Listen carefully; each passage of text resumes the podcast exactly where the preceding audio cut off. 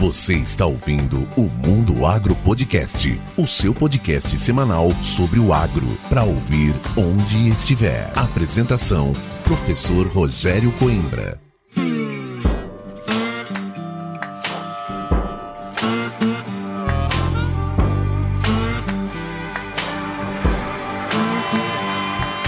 Começa agora mais um episódio do Mundo Agro Podcast, o seu podcast semanal sobre o agro para ouvir onde estiver e quando quiser. O episódio de hoje do Mundo Agro Podcast tem o apoio da Momesso. Momesso, excelência no tratamento de sementes do on-farm ao industrial. E esse episódio começando o ano de 2024. Eu tenho a honra de trazer aqui um grande pesquisador da Embrapa que é especialista em avaliação, né, da, posso dizer, das condições climáticas para uso da agricultura. Ele vai até nos falar um pouco o que é o ZARC, né, qual a importância disso.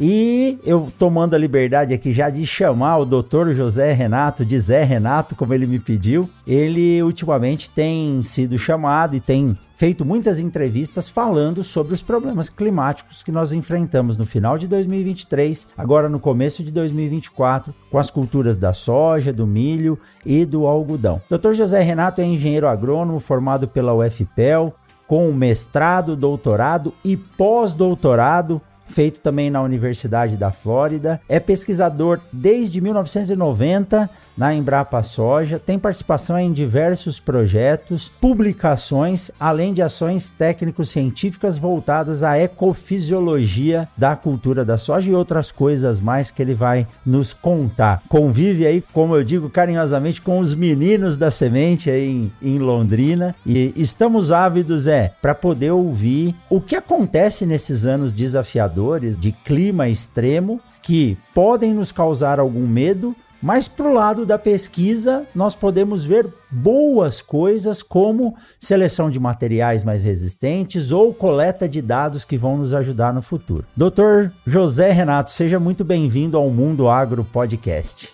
Nós que agradecemos muito a oportunidade de estar aqui conversando um pouco com você sobre adversidades climáticas, batendo esse papo aí gostoso aí para a gente trocar algumas ideias. Com certeza. Zé, para começar, é interessante saber, né, como que o, nosso convidado chegou na agricultura. É, o seu sotaque não nega, né, ser do Rio Grande. Podia dizer que era baiano, capixaba, mas não adianta, né, com chimarrão na mão. E tem até o apelido de Tchê, é gaúcho, né? Como é que chegou ao gosto do Zé Renato, a agronomia, a agricultura e depois, né, a essência pela pesquisa que faz dessa empresa que é a Embrapa Soja, né? E a Embrapa em si, uma das maiores riquezas desse Brasil. Eu tenho um orgulho enorme quando estou conversando fora do Brasil e perguntam da Embrapa, eu falo de boca cheia que essa é uma das maiores riquezas do Brasil e do mundo, né? Já que a gente tem uma participação aí de 20% quase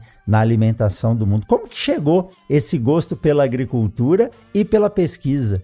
Tá certo. Vocês vão ver daqui a pouco, eu sou gaúcho, difícil não falar um tchê, mas vocês vão notar, daqui a pouco eu puxo também chimarrãozinho aqui, certo? Então, sou gaúcho, nasci em Porto Alegre e logo cedo, quando tinha cinco anos, meus pais se mudaram mais para o sul, lá para a região de Pelotas, e lá eu fui meio que criado com um tio meu, que era professor da Faculdade de Agronomia Eliseu Maciel, em Pelotas. Era agrônomo, era agrônomo, tinha umas fazendas e era professor, professor Wilson Alves de Oliveira. E ele basicamente, foi com ele basicamente que eu me criei e com ele que eu aprendi o teu gosto pela agricultura, pela agronomia, muito ligado à engenharia.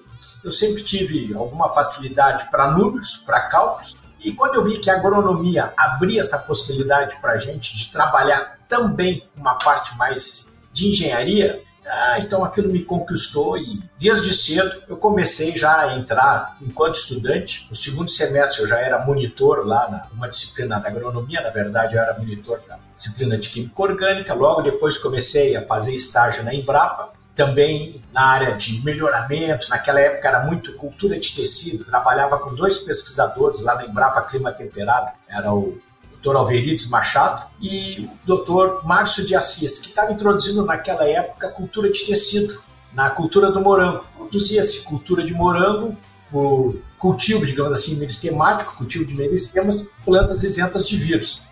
já que era um problema sério para o Morangueira. E aí eu fui gostando do negócio, fui desde cedo sendo levado para essa área, ou de pesquisa ou de ensino. Dava muita aula também na Universidade de Pelotas, quando estava terminando o curso de graduação. Depois, durante o mestrado, doutorado, dava algumas aulas, mas fui trabalhando. No início, trabalhava com olerícolas, hortaliças, tomate, melão, vagem. Eram as áreas que eu trabalhava, as áreas que eu dominava. Tudo em estufa plástica. Então, desde aquela época, já preocupado trabalhando já com a parte de adversidade climática. Lá para o sul, a diversidade maior para a produção de hortaliças e frutas, sem dúvida, era a temperatura. Então, como a gente poderia produzir em temperaturas adversas?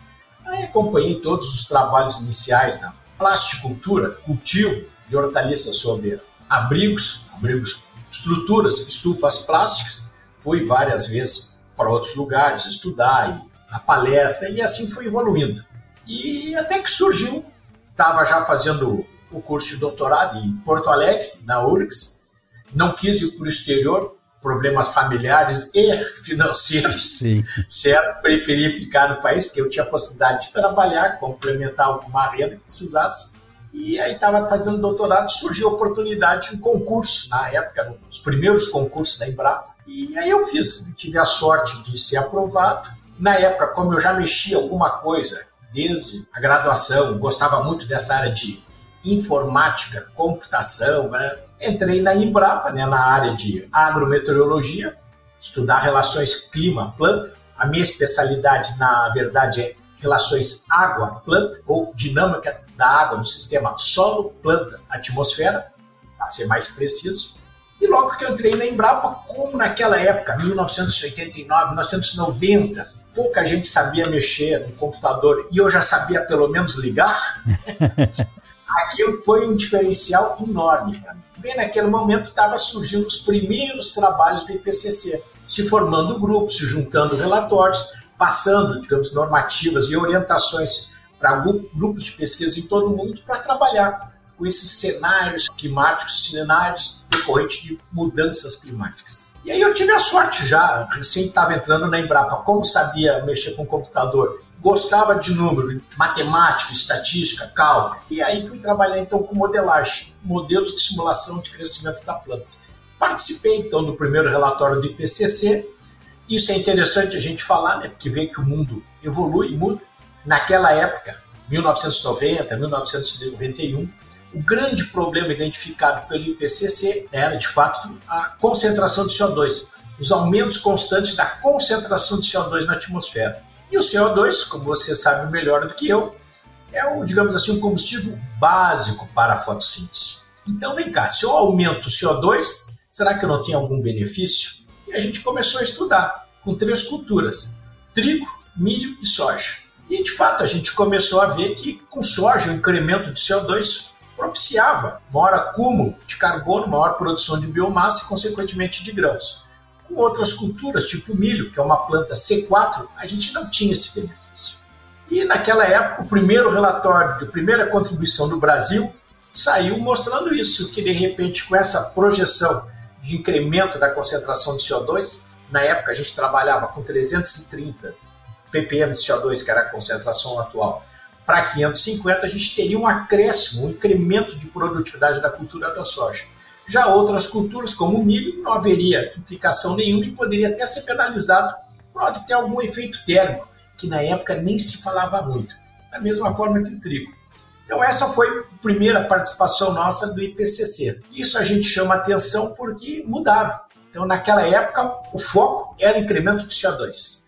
Logo em seguida, além de CO2, pô, mas e a temperatura? Pode ser que tenha um efeito também. Aí se começou a falar muito em aquecimento global, aquecimento global, e hoje nós falamos muito, os relatórios do IPCC trabalham muito, apontam muito impacto sobre o aquecimento global. E eu já acho que nos próximos IPCC, se não no próximo, no seguinte, o problema não vai ser mais nem CO2 e temperatura. O problema vai ser água. Ou seja, pessoal, o nosso problema a gente está atendendo de fato para ter sérios problemas hídricos. E a água é, digamos assim, um elemento importante, é um fator importante, não só para a agricultura, mas para várias outras atividades humanas. Então, pessoal, é uma coisa que a gente tem que começar a pensar desde já, o quanto antes possível, e com certeza é isso aí que vai nos afetar. Assim eu peguei gosto pela agronomia, assim eu entrei de cara na área de pesquisa, sempre em busca de conhecimento, sempre em busca de novos desafios. Hoje, já quase me aposentando, eu vejo que de repente, digamos assim, até eu gosto pessoal, hoje eu vejo que eu me frustrei porque estudei, estudei tanto, fiz tanto, tanto, tanto, tanto, e hoje eu vejo que eu sei muito pouco, certo? Muito que eu aprendi, na verdade eu vi que na verdade pouco a gente sabe, pouco a gente entende, pouco a gente pode explicar. Queria estar nascendo de novo com toda essa tecnologia hoje disponível para começar tudo de novo, para ver se de fato eu aprendo alguma coisa e consiga solucionar aqueles problemas que foram me apresentados lá no início, que eu passei minha vida e não consegui responder. Então, acho que a, a ciência é isso e o conhecimento é isso, né? A gente aprende, aprende, aprende, mas na verdade o que a gente aprende é que sabe pouco. Muito ainda a gente tem para aprender. Então, é assim que eu estou na área de pesquisa é assim que eu entrei. Que legal, que história bacana. É o difícil é se chegasse, né? Depois de uma carreira longa e falar: "Não, agora eu já sei tudo, não preciso estudar mais nada". Aí estaria com algum problema. Mas essa avidez por querer saber cada vez mais, isso faz parte, é intrínseco ao pesquisador, né, Renato? Tá certo, é, é intrínseco e eu tenho essa, principalmente na área que eu trabalho, tem essa nítida sensação, puxa, ó, passei 34 anos trabalhando com água, com planta, puxa, e não consigo explicar isso, não sei o que está acontecendo, não sei isso. Então, é, é, interessante. A gente adquire conhecimento, mas principalmente gente, isso nos mostra que pouco a gente sabe, na verdade, para entender o mundo. Exato, é, as coisas são dinâmicas. E gostei de saber que no início o senhor trabalhou com hortaliças e as hortaliças elas são muito interessantes para se entender da ecofisiologia. A maioria das vezes são ciclos que são curtos, elas respondem muito rápido às variações ambientais, térmicas ou a falta de água. Eu lembro na graduação quando um colega fechou de brincadeira uma torneira numa visita a uma estufa de produção de hortaliças e foram perdidos alguns pés de alface. Eu acho que a nossa professora nunca mais pôde voltar lá. Então é, é interessante trazer isso para grandes culturas. Aí o ambiente não é mais tão controlado. A gente precisa entender um todo e aí entram trabalhos que são mega trabalhos que a Embrapa tem condições de desenvolver e montou metodologias como o chamado ZARC, né, que é o Zoneamento Agrícola de Risco Climático. Eu até entrevistei aqui, acho que há mais de dois anos, o Zolim, que faz parte também desse programa. E como que é tentar entender, embora o senhor disse que não entendeu nada, mas eu tenho certeza que tem muita, mas muita informação para ser passada. Como que é para uma grande cultura como soja, milho, algodão, sorgo, trigo, né, um cereal de inverno, se entender quais são as condições e principalmente fazer esse mapeamento e aí entra a matemática, a estatística junto, que é a modelagem para poder definir um padrão e fazer uma recomendação. Ah, certo. Contar um pouquinho então do histórico do zoneamento. O, o zoneamento, na verdade, ele começou dentro da Embrapa, outras instituições já fizeram também, participaram, mas dentro da Embrapa ela começou em 93, 1993 a gente teve o Congresso de Agrometeorologia em Porto Alegre em 91. Não, em 93 mesmo, em 93. 91 foi em Viçosa, 93. Aí chegou lá, recente entrado num grupo grande na Embrapa, grupo de pesquisadores grande, tinha sido os primeiros concursos, né? E esse grupo estava meio perdido. Aí chamaram num canto esse grupo, pô, vem cá, nós da agrometeorologia, por que não vamos nos juntar? Por que não fizemos um trabalho grande? Pô, o problema climático é sério, a gente tem muitas perdas, o risco é grande. E aí a gente começou a conversar e gostamos da ideia. Aí alguns colegas gostaram do negócio e puxaram o tema. Eu fui um desses que puxou o tema, eu gost... de tanto que eu gostei da ideia, né? Trabalhava com estufa plástica e dentro da estufa produção de hortaliça é bem o que você falou, né? O clima é decisivo, não pode errar, errou, se perde ali o cultivo e ali é um cultivo de alto valor agregado, em pequena área você tem muita, muita rentabilidade. Então, é, o manejo é crucial. E eu gostei da ideia. Eu escrevi uma proposta, tudo dentro da Embrapa. Eram, na verdade, naquele momento eram quatro pesquisadores de cultura mais um pesquisador de, da área de recursos. Fizemos uma proposta e começamos a, a trabalhar. Não foi fácil no início, pensando o que, que a gente consideraria, como é que avaliaria os riscos, e a gente procurou limitar então os riscos para as grandes culturas. Culturas de verão era fácil, cultura de verão, grãos de verão, o risco maior seria a água. Bom, vamos começar por aí. Então começamos a formatar toda a ideia para trabalhar com água. Mas a ideia começou a ficar tão boa que um dia a gente resolveu, pô, vamos ver se alguém compra a ideia nos ajuda, porque instituição pública como Embrapa, universidade, estão sempre mal das pernas na parte financeira. E ciência se precisa de dinheiro, se precisa de investimento. Então a gente foi, começou a conversar até que se conseguiu uma oportunidade de mostrar isso para o ministro. O ministro na época era o Zé do Chapéu, José Andrade Vieira. Ele olhou aquilo, pô, ele gostou, porque ele era banqueiro. Então ele viu a problemática toda que tinha no financiamento de lavouras, a perda que dava quando ocorria algum sinistro, algum evento climático adverso, prejuízo para o banco e para o produtor.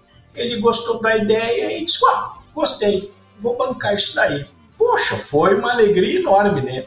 Aí começamos a fazer reunião com o Ministério da Agricultura, com o Conselho Monetário Nacional para definir as regras do zoneamento e assim que começou o trabalho. Então, no início, se trabalhou muito com água, não era fácil na década de 90, meados da década de 90, não se tinha muita informação. A gente tinha uma rede experimental, mas não cobria todo o território nacional. Até hoje a gente não cobre. A gente tem áreas experimentais em vários locais. Por exemplo, a gente trabalha com soja, tendo experimentos do Rio Grande do Sul até Roraima, do Acre, Alagoas, mas mesmo assim a gente não contempla todas as condições de produção. Mas naquela época a gente tinha muito menos e não tínhamos quase nada de dados de informações agrometeorológicas, dados do clima, condições de temperatura, como é que a gente ia trabalhar. Então começamos a juntar o que a gente tinha, como a gente estava trabalhando com água, a nosso maior problema sendo água, bom, temos que conseguir dado de chuva. Aí começamos a correr de um lado para outro e a gente viu que, na verdade, na época tinha a Agência Nacional de Águas e Energia Elétrica, a água era importante também para a produção de energia elétrica. E havia um monitoramento do volume de chuva justamente para controlar o nível de, de rios para a produção de energia. Então a gente conseguiu essa base climática, dados de chuva, e em função desses dados de chuva a gente começou a modelar a resposta da cultura. Na época era a cultura da soja, milho, arroz e feijão. A gente teve que fazer urgente a parte de trigo, certo? Trigo que não era, digamos assim, o fator limitante principal, não era a água, era a temperatura, mas a gente teve que fazer trigo por, pelo ministro, digamos assim, está a perigo. Ele estava saindo no inverno, no mês de julho, e disse: Não, eu gostei tanto que eu quero lançar um zoneamento. Aí então ele lançou os primeiros zoneamentos de trigo, com critério, com parâmetro diferente que a gente estava usando. Para as culturas de verão a gente estava usando água, tivemos que fazer um rapidamente para temperatura, geada e água, mas foi assim que começou. E aí a gente foi evoluindo, foi evoluindo, melhorando as bases de dados, melhorando o trabalho. Teve um período que o zoneamento saiu um pouco da Embrapa, por necessidade, de assim, administrativa, houve a necessidade de tirar a parte operacional, a operacionalização do zoneamento da Embrapa passou para uma empresa privada e depois, em 2015, houve a necessidade do Ministério assinar um TAC, retornou para a Embrapa e a partir de 2017, 2018, a gente começou, a Embrapa então começou de novo a fazer o zoneamento. 2019 surge a parceria com o Banco Central, onde tem um aporte um pouco maior para a Embrapa de recursos para a gente trabalhar. E de 2020 para cá, então, a gente já apresentou algumas alterações no ZARC. Então, hoje a gente já está implementando uma nova classificação dos solos para determinar água disponível. Estamos fazendo uma proposta de um ZARC considerando o nível de manejo, que até então a gente usava apenas a textura do solo para definir água disponível, e a gente sabe que a textura, de fato, ajuda a definir água disponível, mas talvez não seja o principal elemento, não tenha tanta força assim. Hoje, o manejo do solo, a estruturação do solo, as características físicas, química e biológica desse solo são tão ou mais importantes que a classe textural. Eu posso ter um solo argiloso, mal manejado, descompacto, eu não tenho retenção de água. E eu posso ter um solo arenoso, bem manejado, que eu tenho maior disponibilidade de água. Mudamos alguns conceitos, certo? Onde a gente falava muito no passado que um solo argiloso retinha, armazenava mais água que um solo arenoso. Hoje, com os ensaios, com a experimentação, a gente viu que isso não é verdade. Na verdade, se a gente tivesse um solo com uma textura mais equilibrada, silt, areia e argila, a gente teria maior retenção, armazenamento de água em função da textura desse solo, e a gente está entrando muito também com a parte de manejo. Então, de repente, com o manejo do solo, diferentes práticas de manejo, sistemas de manejo, a gente pode incrementar e muito a água disponibilizada no solo. Esse é outro conceito, a gente está trocando, em vez de, eu particularmente, em vez de falar água armazenada no solo, hoje eu falo em água disponibilizada. Porque eu acho que tão importante quanto o armazenamento é a capacidade de recarga desse solo, capacidade de infiltração de água nesse solo. E essa recarga tem a ver também com movimentos de ascensão capilar diversificação de culturas, promoção de rompimento de camadas compactadas, as raízes dessas plantas que morrem, deixa aqueles canalículos, a gente tem continuidade dos poros e aí a gente consegue ter também movimentos de ascensão capilar de água, movimentos horizontais, coisas que até há pouco tempo atrás a gente considerava desprezíveis num modelo de balanço hídrico. Então, assim que foi a evolução do ZAC, todo ele feito em modelagem, porque a gente não tem condições de instalar experimentos em todas as condições de produção. Então, a gente ajusta, calibra os modelos para aqueles ambientes, para aquela situação que a gente tem os dados, que a gente tem informação, e para aquelas outras a gente estima, então, por modelagem, qual seria o comportamento. Então, isso aí me ajudou muito, que era matemática, era modelagem, era o que eu gostava. E assim eu entrei nessa área. Que maravilha, né? E é um, é um projeto que realmente ele demandava o apoio do, do governo, porque algumas pesquisas elas podem custar um milhão ou 10 milhões de reais, mas o resultado dela vai ser muito impactante para a sociedade. Esse zoneamento, desde o banco que vai fornecer o seguro ou o financiamento agrícola, precisa saber disso e isso torna a agricultura mais eficiente. E é praticamente um curso de agronomia falar sobre isso. Você conseguiu resumir muito bem a relação entre necessidade de um sistema de manejo adequado, uh, quais culturas estão sendo utilizadas, a rotação de cultura. Então não é só o clima em si, se está quente, se está frio, se vai chover ou não. É o ambiente como um todo. E lá na, no curso de agronomia a gente não gosta da aula de ecologia de sistemas e é o que mais se depende para poder poder fazer uma boa cultura, né? Isso. Hoje ela é chave, tia. é chave para o sucesso do negócio. Exatamente. Se entender do ambiente, o resto tia, pode ser perdido. E o mais complicado ainda, por exemplo, se ele entende muito de pragas, de doença, beleza, excelente. Hoje ele pode controlar uma praga, pode controlar uma doença, pode controlar uma deficiência nutricional, com a aplicação dos diversos produtos que a gente tem aí hoje no mercado, cada dia surgindo mais. Mas faltou chuva, o que ele faz? Não, a área hoje é, e eu vou além, viu? Eu vou além, desculpa te cortar, mas muitas vezes nós, rodando os agricultores irrigantes, vemos que mesmo tendo um pivô de irrigação, a água do pivô não é suficiente. Nós vamos falar sobre isso, eu vou lhe perguntar sobre isso lá na frente, né? Não dá para controlar a água não como se pensa, né? Não, não dá para controlar. E sem contar que hoje menos de 5% da área plantada de soja é irrigada. irrigada geralmente para produção de semente, para aquelas ações mais rentáveis. Então é difícil. Então a gente controla lá, posso escolher a melhor genética, fazer o melhor trato cultural, o melhor manejo fitossanitário, mas faltou água, eu faço o quê? Então quando falta água, a ação nunca é pós-emergente, tem que ser pré-emergente. Então, o que a gente faz hoje é que vai definir o nosso sucesso amanhã.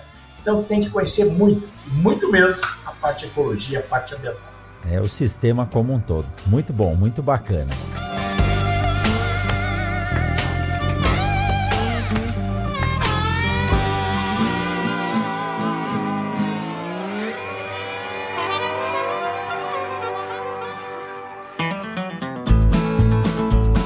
Que bate-papo bacana, mas vamos aproveitar esse intervalo para falar do novo aplicativo da Agrosol Sementes. O que já era bom ficou ainda melhor. A nova versão do app da Agrosol, além de disponibilizar a rastreabilidade expandida para todos os clientes, que conseguem acessar informações detalhadas sobre todos os lotes de sementes adquiridos, passa agora a se tornar também uma plataforma de acesso a ofertas e a realização de orçamentos, de uma maneira simples e intuitiva para qualquer produtor interessado.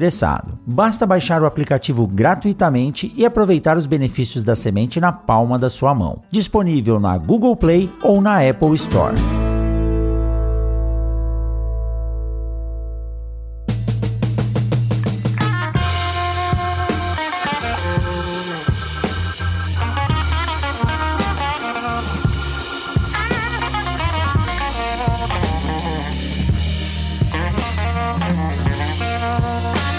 Zé, quando a gente fala de sistemas de produção agrícola, eu tive a oportunidade de acompanhar na universidade. Eu entrei na faculdade em 98. O sistema de plantio direto já era uma realidade, mas tinha muito a se estudar. E hoje os meninos que formam comigo aqui, eles uh, talvez não saibam que é um plantio convencional. Isso foi um marco para a agricultura brasileira, a tornou muito mais sustentável. Nós vimos isso nesse ano, que é um ano é, chamado ano de El Ninho, mas aqui no centro-oeste nós tivemos restrições hídricas altíssimas, altas temperaturas e onde eu tinha um solo realmente manejado com o sistema de plantio direto, a resiliência do sistema era maior. Vocês pegaram essa transição, né? O início dos ARC, plantio direto já era uma realidade, mas muitas zonas de transição. Quando a gente fala em ecologia do sistema e aí vem a pergunta, evolução dos materiais, ter um sistema mais sustentável é importante, mas parece que os materiais que vêm sendo desenvolvidos, falando em soja principalmente, que tem ciclos reduzidos, eles se tornam mais suscetíveis. Como é essa relação, principalmente para o pesquisador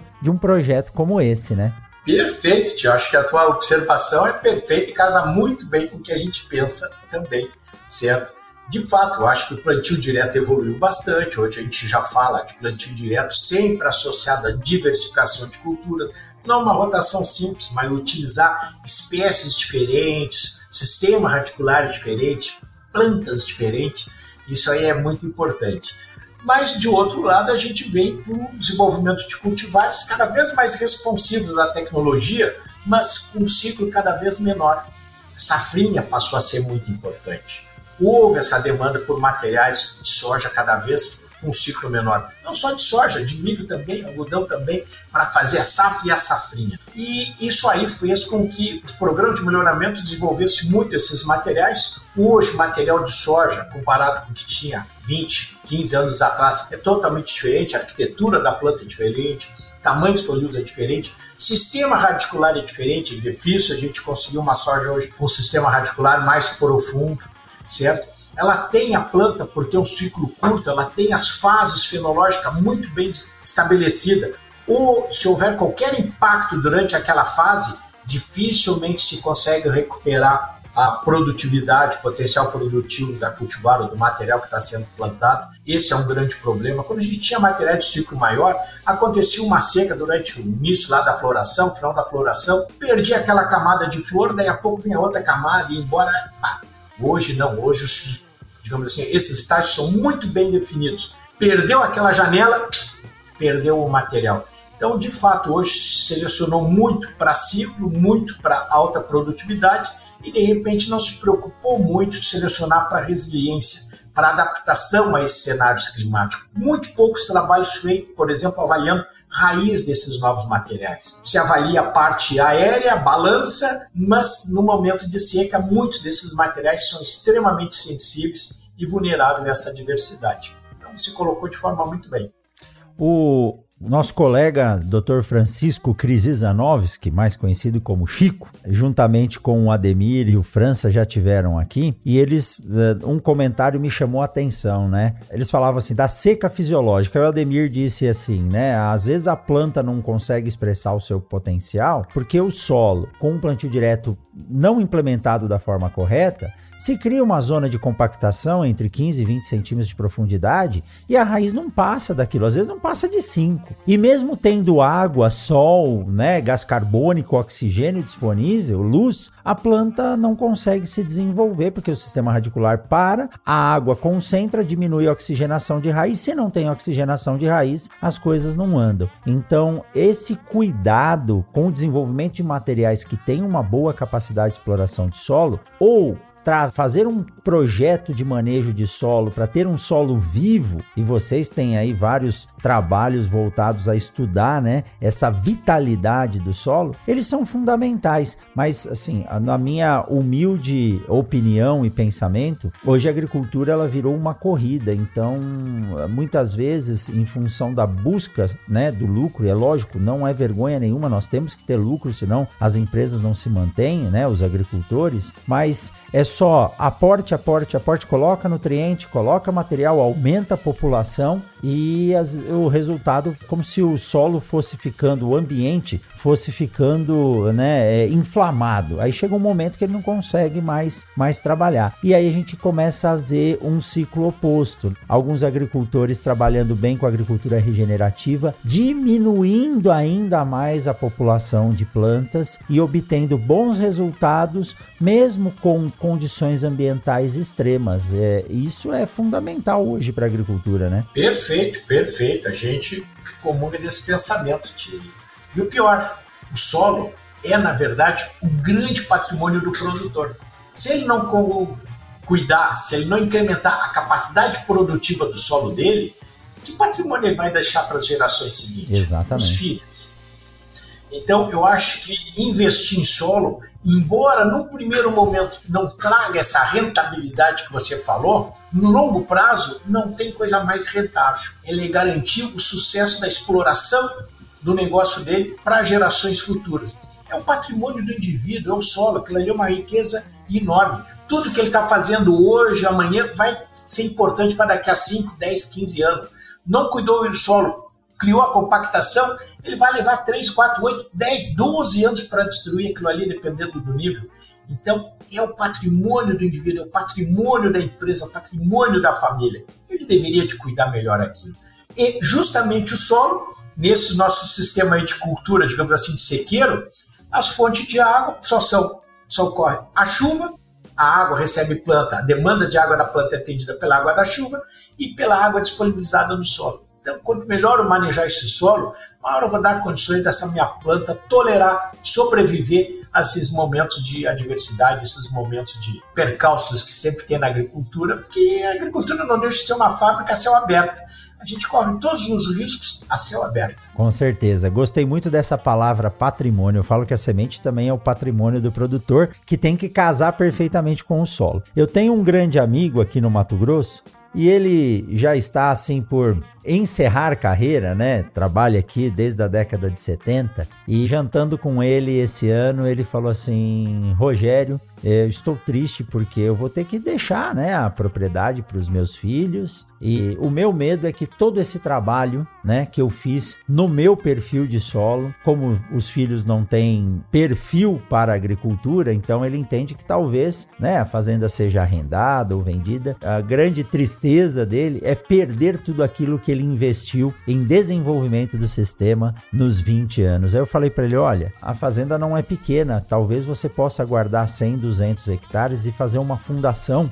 e passar a manter esse, esse patrimônio, essa cultura que você desenvolveu, e isso nunca mais vai sumir. O resto, você deixa o que é direito dos seus filhos aproveitarem né, o, o recurso. Então é exatamente isso. O solo é, é um patrimônio e ele responde muito bem, só que é um trabalho, é uma poupança, é um investimento a longo prazo, né? Isso, é a longo prazo, a longo prazo.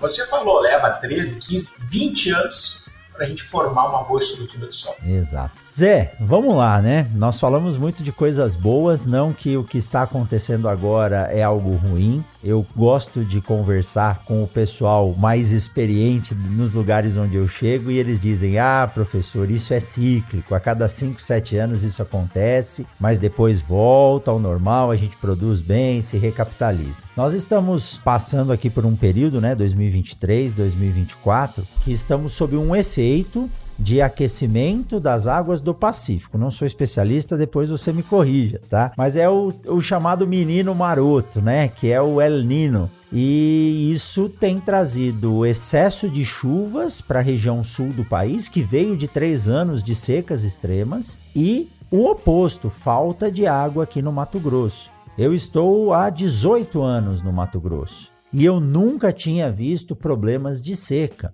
Em 2021, na cidade de Ponta Porã, divisa com o Paraguai, eu tive em algumas propriedades e vi pela primeira vez soja em enchimento de grãos morrendo por falta de água. Foi algo que até me chocou muito, né? Eu fiquei, chegava à noite no hotel com uma sensação ruim de ver a lavoura pronta e a soja morrendo.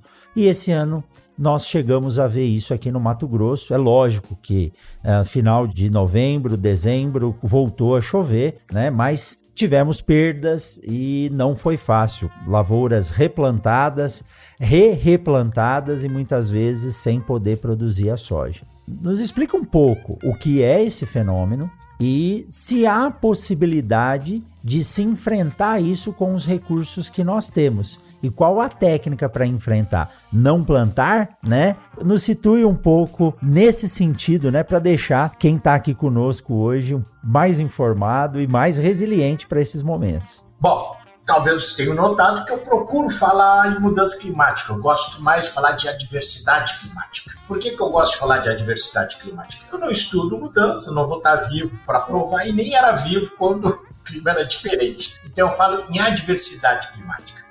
E essas adversidades climáticas, no meu jeito de pensar, pode ser uma variabilidade normal da atmosfera. Isso aí que o cara falou para você, ah, é um fenômeno cíclico, de tantos tantos anos ocorre. Então, o que, que seria a variabilidade? A distribuição ao em torno de uma média. Essa diversidade pode ser decorrente de uma anomalia. Uma anomalia como a gente está vivendo hoje. Ah, um fenômeno é o Ninho, bem o que você falou, aquecimento da água equatorial, Pacífico, certo? Pode ser um laninha, contrário, um resfriamento, não são anomalias, são fenômenos naturais que ocorrem devido à circulação de massas de ar que promove esse aquecimento diferenciado das grandes massas de água oceânicas e isso aí promove nova circulação da atmosfera, alterando o regime de chuva. Parte porque no Brasil, no fenômeno é o que a gente está vivendo agora, né? Maior volume de água na região sul, menor volume nas regiões, regiões mais próximas do Equador.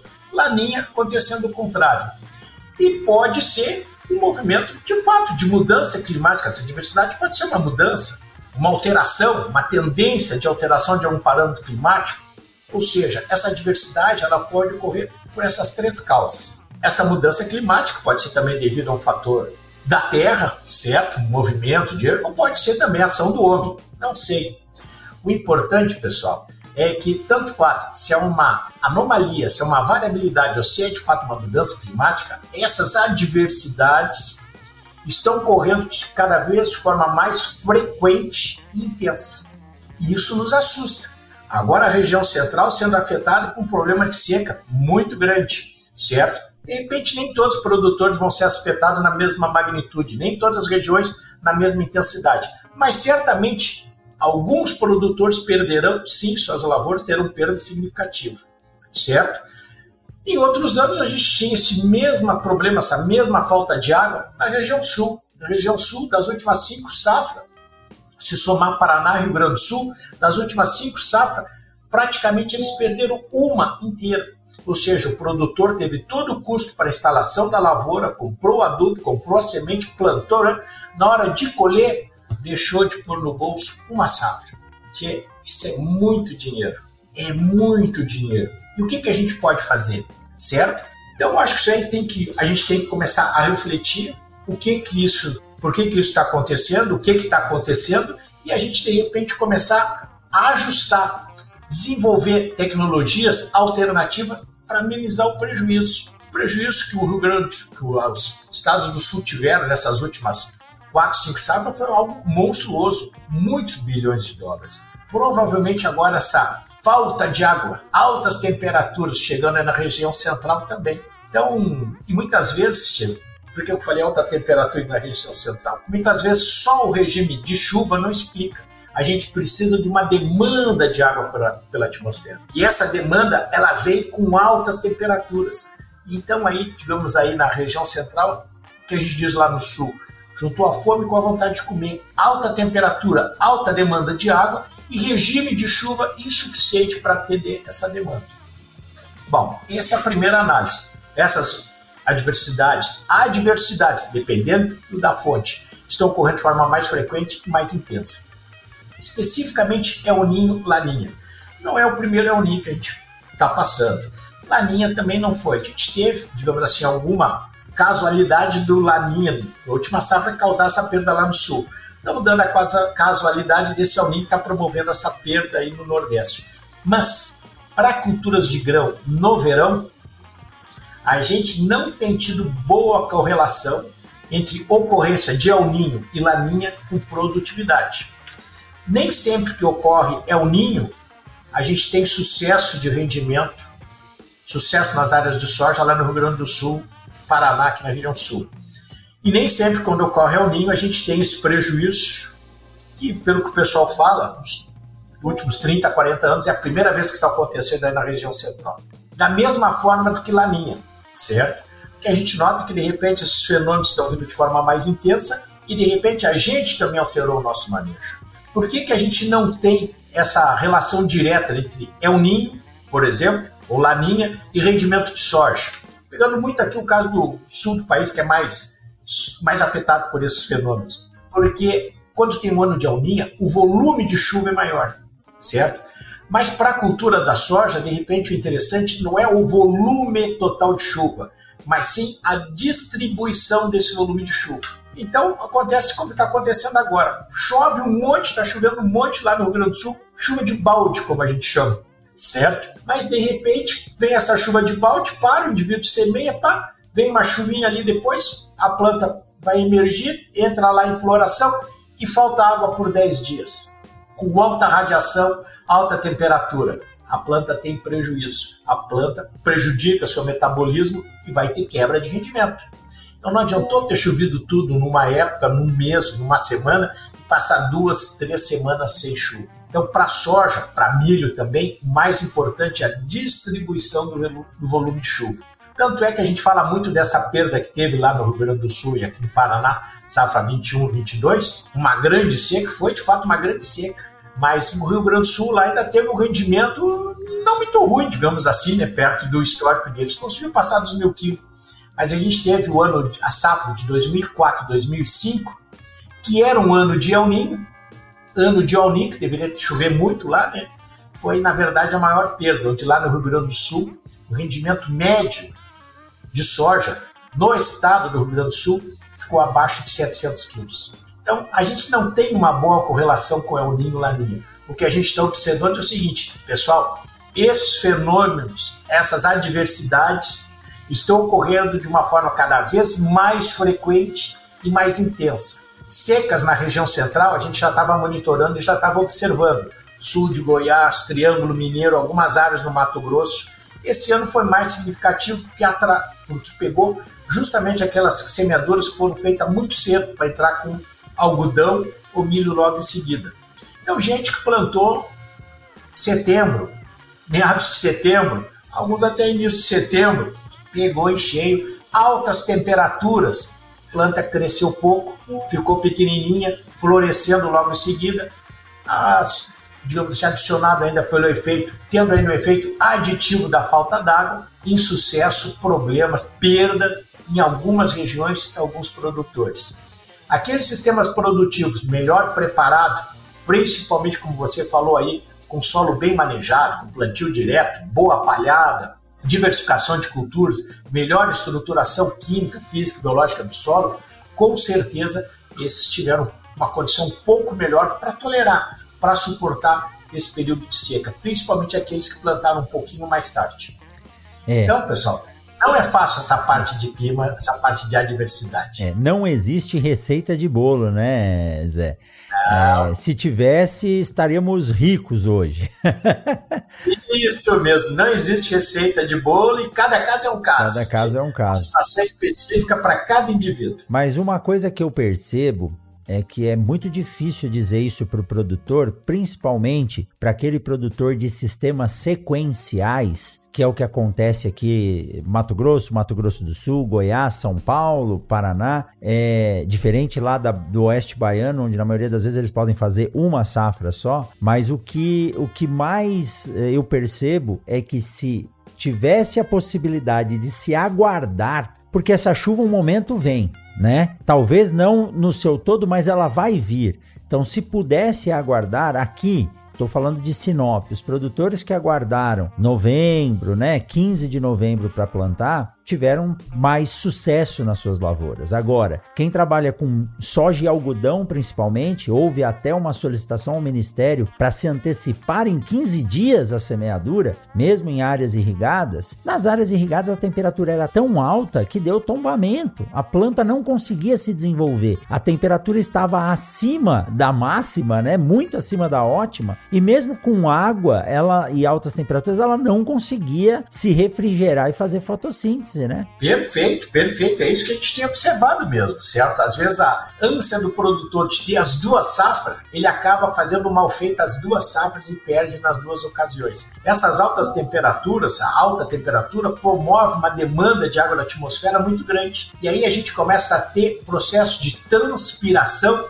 muito maior que a absorção. Então, embora tenha água no solo, ela está perdendo muito mais água do que consegue absorver. Aí ela tomba, ela perde. Uma das funções da água é justamente dar estrutura à planta, né? E não tendo isso, ela se desintegra, ela tomba e o prejuízo é grande. Mas isso é um problema que a gente tem observado aqui no Paraná, a mesma coisa. Aqueles pessoal que tentou plantar mais cedo, antecipou, aproveitou lá aquela janela, aquele momento, esse fato teve os maiores prejuízos, né? Então, ele planta, fica na expectativa lá do que, que vai acontecer, fica torcendo, as, era no passado uma prática comum aí na região central, né? Plantar no pó, tratamento de semente bem pesado para plantar no pó, para aquela semente aguardar até a chuva, a próxima chuva, até vir a chuva, né? Então muitos ainda continuam fazendo isso e muitos desses que fizeram isso tiveram esse prejuízo. Plantaram no pó, com pouca ainda disponibilidade de água, com pouca água no solo, depois veio um regime de alta temperatura e uma chuva muito deficiente e hoje o prejuízo está consolidado em muitas das regiões e muito que adotaram essa prática. E aquilo que você falou, aqueles que respeitaram, fizeram plantio aguardando a chuva, uma boa umidade do solo para fazer a semeadura, de repente esses estão escapando e vão ter algum sucesso. Tudo bem, de repente eles vão ter algum prejuízo ou vão ter, digamos assim, vão ficar impossibilitados de uma segunda safra. É. Mas é o que há, né? É o que tem para se fazer. Mas é, e pensando na seguinte condição: esse produtor teve que plantar de forma antecipada, uh, a semente tinha boa qualidade, uh, o adubo estava disponível, mas a temperatura era alta e faltou água. Mas a planta ainda pegou uma, duas chuvas e conseguiu se desenvolver. Saiu, não com o seu metabolismo adequado e ficou, como se diz, travada. Aí vieram as primeiras chuvas, o produtor entra com algumas receitas, né, de micronutrientes, alguns uh, suplementadores como aminoácidos, hormônios para tentar recuperar essa planta e ela consegue retomar o seu desenvolvimento. E agora nós olhamos no, no final do ano, né? No previsão climática: 5, 10, 8 dias de clima fechado, chuva e sem sol. E aí, como que a planta reage a isso?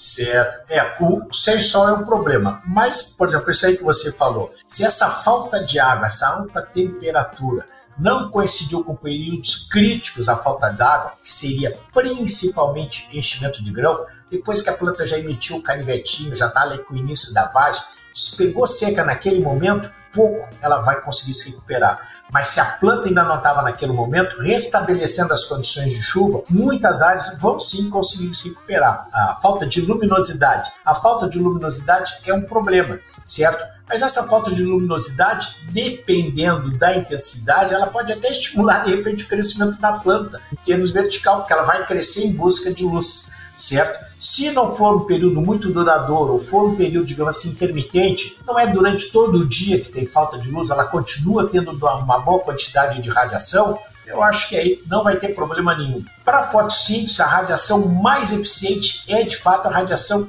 digamos, difusa, não a direta. Radiação direta é aquela iluminação solar que cai diretamente sobre a planta, aquela luz que a gente tem quando não tem nuvem certo? Aquele solaço forte, uma pico. A radiação indireta, certo? É aquela que ocorre em função um sombreamento da passagem de uma nuvem. É aquela radiação que vai no campo, tu coloca a mão e não faz sombra. Mas tu tem luz ali por baixo. É uma radiação indireta, certo? Isso aí é uma radiação que tem uma capacidade fotossintética maior do que a radiação direta. O problema da radiação direta é que alguns hormônios, algumas enzimas da planta, certo, precisam desse, dessa, dessa radiação direta para desencadear alguns processos. Mas não seria de todo limitante. Eu acho que o pior é a falta d'água. Se a planta não estava no estágio reprodutivo, restabelecendo a condição hídrica, a soja em muitas regiões com certeza vai ter condição de recuperar.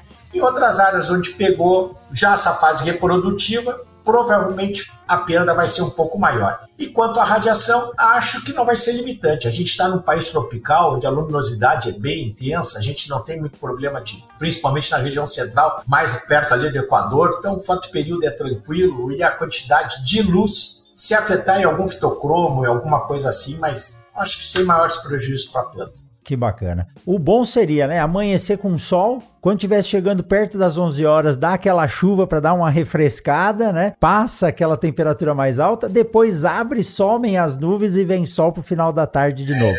Mas é. como a gente não consegue, né, mandar esse e-mail pro São Pedro fazer isso, e aí ele fica um pouco louco, porque um tá pedindo para chover, o outro tá pedindo para fazer sol para colher, que ele tem que atender todo mundo, né? É, o ideal seria isso aí mesmo, né? Sol de manhã e à tarde pode nublar lá e cair uma aguinha lá em cima e a planta vai gostar. Exato. Aí sempre a gente tem essa condição. Exato. Mas deixa ele fazer uma pergunta, que sempre é uma curiosidade, né? O Brasil ele difere um pouco, um pouco não muito, do continente vizinho que foi separado, que é a África, em função da Cordilheira dos Andes. Então, chove no Mato Grosso e aquela chuva que é a garoa de São Paulo, ela só ocorre em função dessa massa de ar que desce, né, beirando os Andes e vem trazer a chuva para nós até aqui. Como que essas variações climáticas, né, o aquecimento da água lá do Pacífico, ele na verdade ele não tira a umidade da Amazônia, ele afeta, né, os os chamados rios aéreos aí, a sua movimentação, é isso? Ele afeta, na verdade, a circulação atmosfera, a circulação de ar na atmosfera, certo? É isso que é afetado. Então, esse movimento de ar vai promover alteração, digamos assim, da rota desses rios aéreos. Vão criar zonas de maior ou de menor pressão, de baixa pressão, de alta pressão, e essas re regiões criadas em função da alteração do regime térmico vão promover deslocamento de massas de ar em sentidos diferentes do habitual e promovendo esse deslocamento, eles vão carregar junto as massas de vapor d'água, as massas, os rios aéreos. E é aí que a gente tem toda essa variabilidade então no regime de chuva.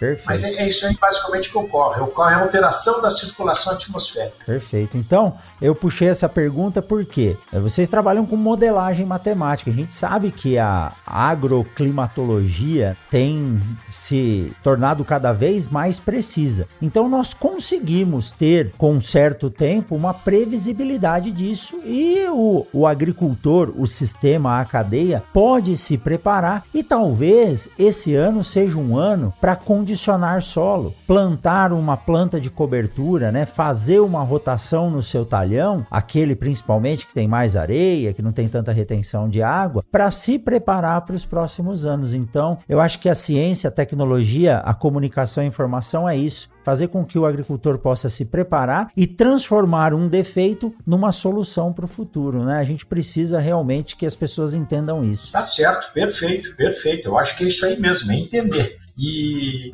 é o que você falou, evoluiu muito essa parte sinótica, a parte de previsão climática no Brasil e no mundo. Mas ainda a gente, por exemplo, já dois, três meses antes de correr, já estava prevendo, ó, oh, vai ter o El Ninho, vai ter o Laninha, né? Se consegue fazer isso. O problema todo é quando falam assim, três, quatro meses, seis meses antes vai ter o El Ninho, muitas vezes eu não tenho mais tempo de mexer no meu é, solo. Exato. Eu não tenho mais tempo de promover uma boa estruturação daquele solo. Então, acho que antes de tudo, o produtor que busca uma resiliência, que busca, de repente, manter a capacidade produtiva e rentável do, teu, do seu sistema de produção, ele tem que começar a investir o quanto antes em ações, em atividades que permitam a ele, permitam à cultura dele ter essa maior capacidade de tolerar essas adversidades climáticas. E são ações, como a gente falou, às vezes levam 5, 6, 10, 15 anos, dependendo da região, dependendo da condição do solo. Então, pessoal, acho que o, o que o produtor tem que estar atento é o seguinte: vem cá, safras anteriores Rio Grande do Sul perdeu, agora nós estamos perdendo. Isso aí está cada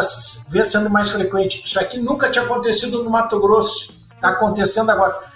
Será que vai ser a primeira e última vez? É, exatamente. Ou será que esse cenário de repente está acontecendo mesmo, está tendo mudança? Se ele começar a pôr na ponta do lápis, ele vai ver que algumas regiões do Mato Grosso, da região central, já sofreram alguns pequenos veranitos, algumas pequenas deficiências hídricas no passado. E aí, em função disso, de repente, pô, eu não posso fazer nada em três, seis meses antes, eu não posso. Mas dois, três, quatro, cinco anos eu posso. Por que não começa hoje, de repente, a investir nessa maior sustentabilidade do sistema produtivo, na maior condição do solo, na melhor condição do solo. Ah, ele vai gastar, mas é um patrimônio, é o patrimônio dele, é o principal patrimônio dele. Eu acho que investir no próprio patrimônio nunca é prejuízo, sempre é lucro. Se ele não ganha hoje, ele vai ganhar no futuro, certo? Então ele busca é renda. É isso que o produtor quer e todos nós precisamos de renda. Então investe agora, é um investimento, é um investimento que ele vai fazer no principal patrimônio dele. Adorei essa frase. Essa vai para a capa do episódio, né? Investir no próprio patrimônio não é custo, é rendimento, viu? Muito bom, é isso mesmo, é isso mesmo.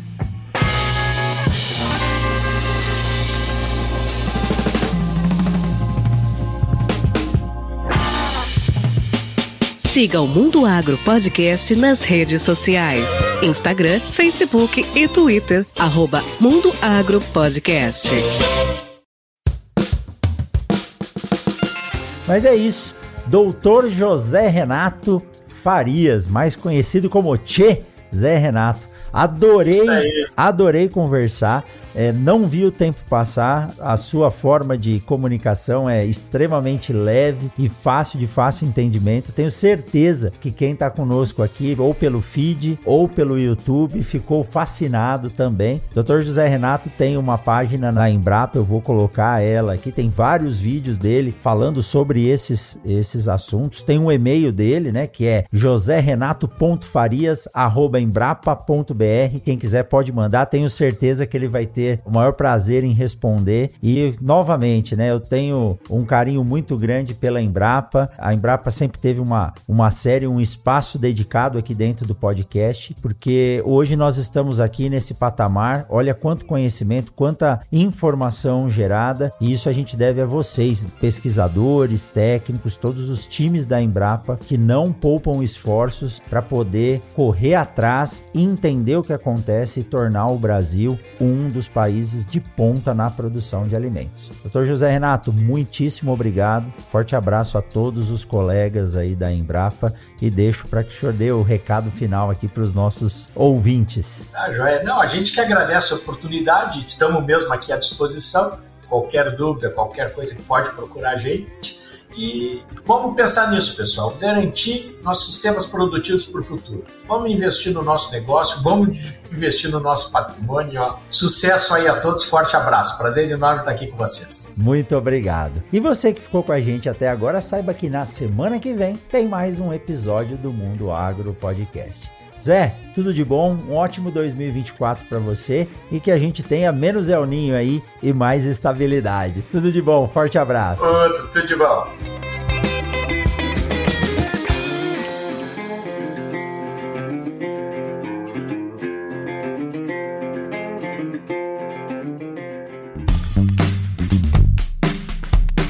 Você acabou de ouvir o Mundo Agro Podcast, o podcast semanal sobre o agro disponível na sua plataforma de áudio preferida e agora também no YouTube. Siga o podcast no Spotify ou na Amazon, assine no Apple Podcasts, se inscreva no Castbox e favorite na Deezer. Assim você receberá uma notificação a cada novo episódio publicado. Eu sou o professor Rogério Coimbra e encontro você na semana que vem em mais um episódio do Mundo Agro Podcast.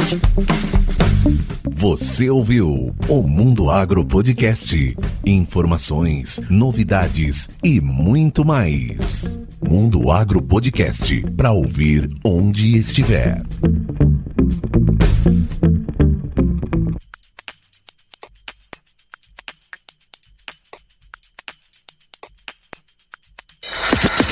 Olá, meu nome é Thiago e eu sou o editor desse podcast. Para saber mais sobre o meu trabalho é muito fácil. Segue lá no Instagram, arroba eu.